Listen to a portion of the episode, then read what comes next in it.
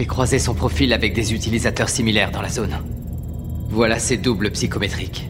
J'ai trouvé 13 694 personnes avec un comportement similaire au sien. Qu'est-ce qui marche le mieux?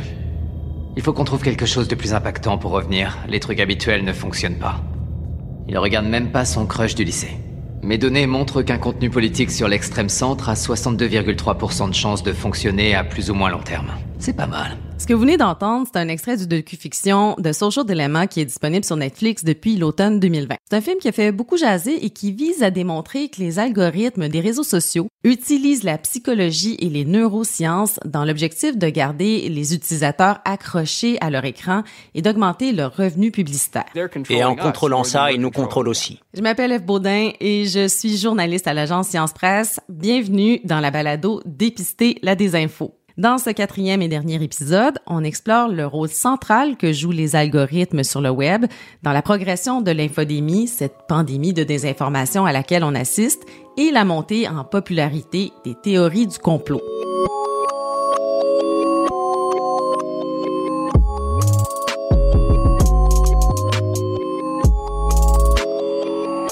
Complotistes, ça se passe en ligne. Évidemment, les plateformes les plus communes, c'est Facebook, YouTube. On va chercher beaucoup de gens avec ça. C'est parfois des pages privées, des chaînes YouTube, euh, des groupes publics. Euh, il y en a de toutes sortes.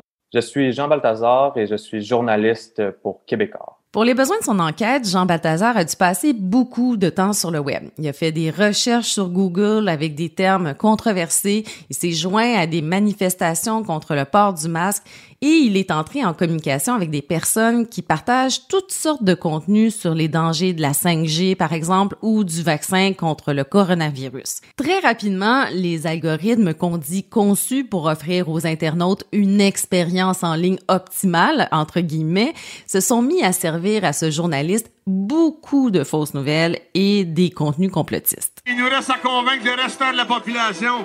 C'est clair. On est en bas de la pyramide. La vérité! La vérité! Là, on a pas mal beaucoup d'ingrédients qui sont là qui pourraient faire en sorte que ça peut déraper, effectivement. Je me suis créé euh, un compte Facebook, un nouveau compte Facebook, euh, sans dévoiler mon identité de journaliste parce que je voulais vraiment voir de l'intérieur comment ça se passait. Et très, très, très rapidement, euh, j'ai été submergé de fausses nouvelles. En à peine une semaine, en partageant, en aimant des pages euh, à nature complotiste. Euh, mon fil d'actualité a été inondé de ça. Donc, ça montre un peu à quel point, euh, disons, une personne, ça peut être de votre entourage, mais disons, une personne va commencer à aimer des, pages de cette nature-là et très rapidement, il va tomber dans ce, cercle vicieux-là, dans ce puits sans fond, là, ce rabbit hole, comme on dit souvent en anglais. Un des algorithmes qui est le plus problématique, c'est l'algorithme d'amplification. Cet algorithme fait en sorte que les plateformes nous suggèrent des contenus à regarder en fonction de nos préférences et de notre historique de visionnement. Cet algorithme-là, on le retrouve sur toutes les plateformes. Selon l'organisation Ago Transparency, qui étudie les impacts des algorithmes les plus importants sur le web, 70% des contenus visionnés sur YouTube le seraient à cause de l'algorithme d'amplification de la plateforme. C'est donc dire que pour les 2 milliards d'utilisateurs qui fréquentent YouTube chaque mois, presque les trois quarts des contenus qu'ils choisissent de regarder ont d'abord été sélectionnés par un algorithme. Ce serait là le nœud du problème. Des algorithmes qui nous présentent des contenus filtrés en fonction de nos goûts, de nos intérêts et qui excluent tout le reste. Graduellement, l'utilisateur ne voit plus les contenus qui pourraient l'exposer à un autre point de vue sur un sujet. Il y perd en diversité d'informations. Quand on sait que sur les réseaux sociaux, la visibilité d'un contenu n'a rien à voir avec sa fiabilité ou sa véracité, on comprend mieux comment les algorithmes peuvent influencer notre vision du monde. On écoute à nouveau Jean Balthazar. Ben, ce qui était troublant avec mon expérience euh, d'immersion chez les complotistes, c'est qu'à force d'entendre, de lire comme ça, je lisais plusieurs fois par jour mon compte Facebook que je me suis créé, c'est devenu ma seule plateforme à peu près sur mon cellulaire. Donc, à force de voir des publications comme ça, tu viens à douter un peu. Euh, C'était pas un doute viscéral. Là. Je pensais pas non plus euh, quitter le journaliste pour me rendre euh, sur des, groupes complotistes puis que ça devienne que ça ma vie. Mais quand même, tu vois des informations que tu as l'impression que tu as déjà validées plusieurs fois. Puis il faut encore une fois que tu es valide. Fait que si moi, comme journaliste qui est habitué à, disons, utiliser son sens critique, puis à justement valider des informations comme ça quotidiennement, j'ai des doutes. Euh, je peux pas imaginer des gens qui sont pas habitués. Je peux pas imaginer comment ils se sentent devant toutes ces informations-là disponibles sur Internet. Si les algorithmes des médias sociaux sont programmés afin de ne pas nous bousculer dans nos certitudes, c'est pas un hasard. On va se le dire honnêtement, on passerait pas 3 ou 4 heures par jour sur Facebook ou YouTube si c'était constamment en train de remettre en question nos croyances ou nos convictions. Si on y passe autant de temps, c'est parce que c'est agréable. On vient d'entendre un extrait d'une des cinq capsules que l'agence Science Presse a produites à l'automne 2020 avec l'humoriste Louis T. L'ambition de ces capsules était de montrer comment notre cerveau fait usage de divers raccourcis mentaux pour se faciliter la tâche lorsqu'il traite des informations. C'est ce qu'on appelle des biais cognitifs, comme le biais de confirmation qui fait en sorte qu'on a tendance à croire un contenu qui confirme ce qu'on pense déjà et à écarter une publication qui nous déplaît. Ou l'effet halo qui fait en sorte qu'on fait confiance aux contenus qui viennent de personnes connues qu'on apprécie même si elles n'ont pas d'expertise dans un domaine comme les vaccins par exemple. Les algorithmes des médias sociaux savent bien exploiter ces fameux raccourcis mentaux que nous empruntons tous. Arthur Charpentier, professeur au département de mathématiques de l'UCAM, nous en parle. Les algorithmes sont finalement là, historiquement, plutôt pour nous faciliter la tâche. C'est-à-dire, une des choses qui avait été beaucoup appréciée sur Facebook au début, c'était de dire, je suis pas obligé d'avoir une argumentation très détaillée sur un problème, j'ai ce petit bouton qui me permet juste de dire j'aime. Et tout d'un coup, les gens avaient l'impression de pouvoir interagir, de pouvoir s'exprimer de manière très très simple. Donc on a eu ces outils qui ont permis à tout à chacun finalement de s'exprimer, parfois sur des problèmes compliqués, mais en tout cas de, créer l'interaction. Et on voit que ces algorithmes ont appris. Les algorithmes ont appris, ils se sont rendus compte que certains types d'informations créer davantage d'attention, créer davantage de participation de la part des gens. Et malheureusement, la plupart des cas, ça joue sur des ressorts assez primaires de n'importe quel être humain. C'est que si jamais il y a des choses qui me tiennent à cœur sur des sujets importants, ben dans ces cas-là, je vais plus interagir. Le problème, c'est que c'est souvent sur des sujets qui peuvent faire polémique. Et donc, ça va créer effectivement des bulles. Euh, les bulles reviennent à enfermer les gens. En minutant le temps passé sur chaque contenu, en monitorant chaque j'aime, chaque commentaire et repartage, les algorithmes apprennent à nous connaître, jusqu'à nous enfermer dans des bulles informationnelles personnalisées, des bulles de filtre où l'information visible n'a rien à voir avec l'intérêt public. On écoute à nouveau Arthur Charpentier. Donc il y a vraiment un prisme par lequel on regarde les réseaux qui font qu'on a un biais de sélection énorme, qui donne l'impression que certains sujets sont importants alors qu'en fait ils ne le sont pas du tout. Hein, c'est juste que moi je les crée comme étant importants, sont importants dans ma communauté et j'ai l'impression que ma communauté me répond en fait. Et ce qui me valorise, encore une fois, les, algorithmes dont on parlait juste à l'instant sont là pour me faire plaisir et valoriser mon ego, me font croire que ma parole elle a, un intérêt, me font croire que, ce que je pense peut être partagé et que les gens l'apprécient en fait. Émilie Gagnon-Saint-Pierre est doctorante en psychologie et fondatrice d'un site Internet sur les biais cognitifs. Elle nous explique que cet effet de bulle créé par les algorithmes des médias sociaux nourrit nos besoins d'appartenance à un groupe. Il y a une théorie très intéressante en psychologie sociale qui s'appelle la théorie de l'identité euh, distincte. Ça implique qu'on a deux besoins distincts par rapport à notre identité. On a un besoin de se sentir différent, puis on a un besoin de, sentir qu'on appartient à un groupe. Ça peut sembler euh, être en opposition, mais il y a des, il y a certaines identités qui répondent de façon particulièrement optimale à ces deux besoins-là en même temps. Par exemple, l'identité québécoise est vraiment, vraiment optimale parce que on est distinct des Canadiens, on a des valeurs différentes, euh, on peut se sentir qu'on a plus d'ouverture, plus de tolérance, plus de, on a vraiment notre propre identité, mais en même temps, on est comme tous les autres Québécois, donc on sent qu'on a une appartenance. Mais on peut penser que les théories du complot font un petit peu le même processus, où est-ce que on est différent de tous les moutons qui comprennent pas qu'est-ce qui se passe, mais on va vraiment trouver une communauté, souvent sur les réseaux sociaux, de gens qui ont compris comme nous. Fait que ça va répondre à nos deux besoins de façon optimale. On est différent des, des autres, mais en même temps, on a notre groupe de gens, on, on sait que c'est qui les, les, bons experts à suivre, contrairement à tous les experts qui sont pas des vrais experts. Puis avec les réseaux sociaux, ce qui est spécial, c'est que on n'est jamais seul dans notre croyance non plus. On va toujours trouver un groupe qui pense comme nous. Là où notre information, traditionnellement, aurait été un petit peu plus marginale, on aurait été isolé dans notre groupe, mais on va toujours trouver des gens qui vont penser comme nous. Fait que ça va, on va toujours trouver des gens pour renforcer notre croyance aussi. En plus de nous envoyer des contenus qui nous plaisent, les algorithmes des médias sociaux nourrissent notre désir d'être différent et en même temps notre besoin d'appartenir à une communauté de gens qui nous ressemblent. Sans qu'on y porte attention, ces deux facteurs peuvent nous entraîner dans un univers de désinformation, de propagande et de mensonges de plus en plus extrêmes. Ce qui est préoccupant, c'est que ça peut mener à la polarisation dans la vraie vie. D'ailleurs, 64% des gens qui avaient rejoint des groupes extrémistes par le biais de Facebook l'avaient fait à la suite d'une recommandation algorithmique, affirmait le Wall Street Journal en mai 2020.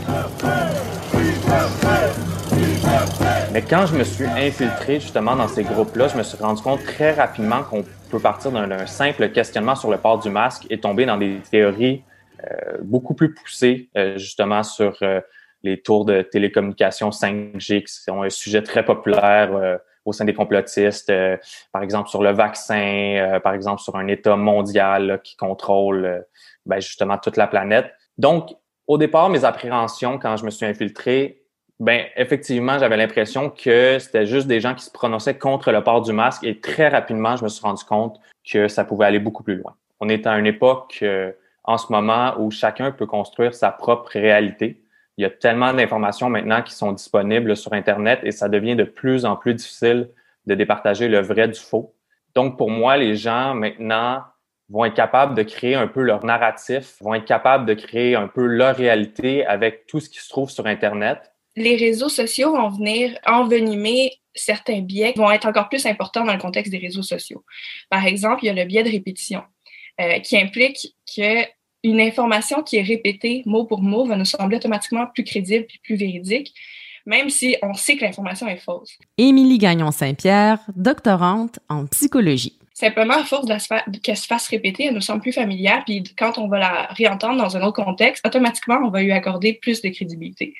ça, c'est extrêmement dangereux dans un contexte avec les réseaux sociaux, parce que on a notre biais de confirmation qui implique qu'on regarde seulement l'information des gens qui pensent comme nous. On, suit les pages euh, des journalistes qui pensent comme nous. ça, ça va créer des chambres à écho où est-ce qu'on a, a vraiment autour de nous seulement la même information qui est répétée.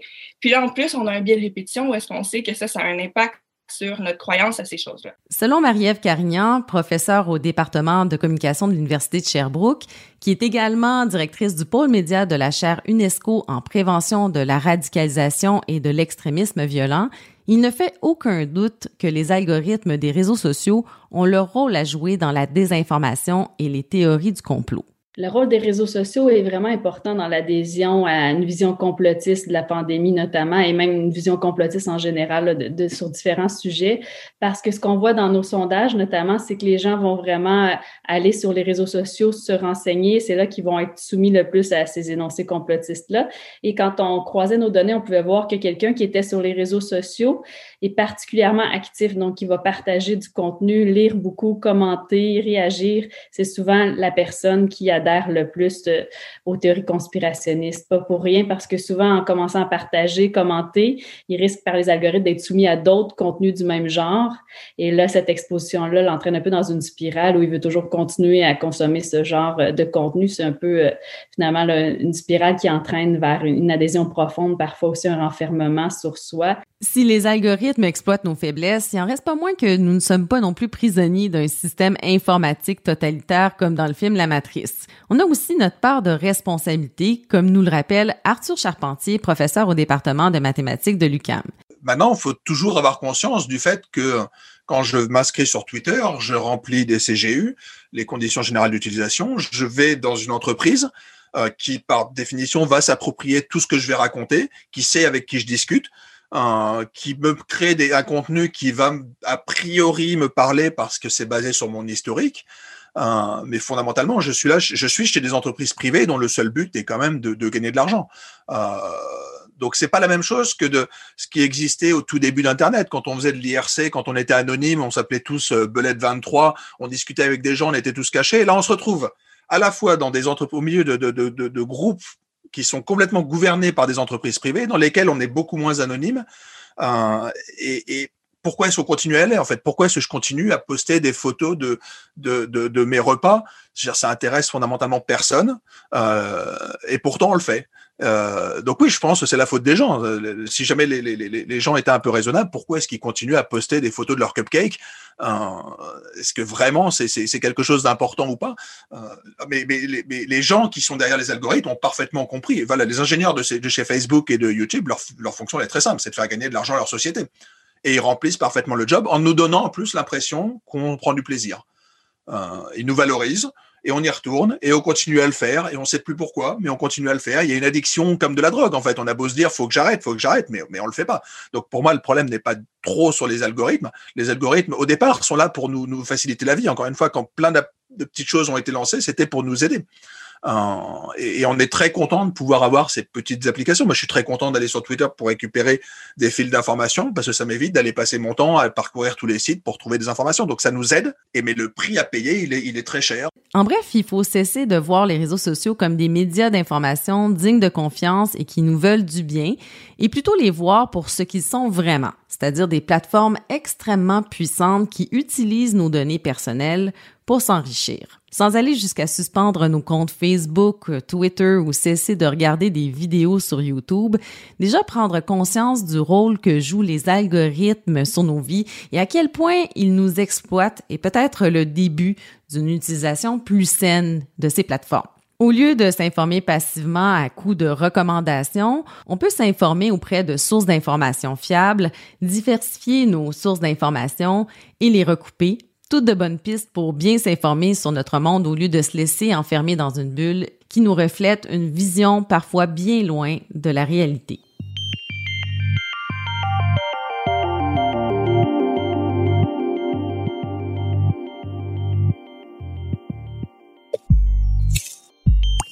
On espère que cet épisode vous en aura appris un peu plus sur le rôle des algorithmes dans la propagation de la désinformation. On vous invite à écouter les autres épisodes de la balado Dépister la désinfo si c'est pas déjà fait. La balado Dépister la désinfo est une production de l'agence Science Presse en collaboration avec l'agence de contenu 37e Avenue et moncarnet.com. À la recherche, Louise Bouchard et Steve Pro. À la réalisation, Bruno Gouliel-Minetti. Vous trouverez les liens vers toutes les études citées dans cet épisode dans la description de la balado. Nous remercions nos invités pour cet épisode, Émilie Gagnon-Saint-Pierre, Marie-Ève Carignan, Arthur Charpentier et Jean Balthazar. Cette production a été rendue possible grâce au soutien financier de Patrimoine canadien dans le cadre du projet COVID-19 Dépister la désinfo mené par la Fédération professionnelle des journalistes du Québec. Mon nom est Eve Baudin et au nom de toute l'équipe, je vous remercie de votre écoute.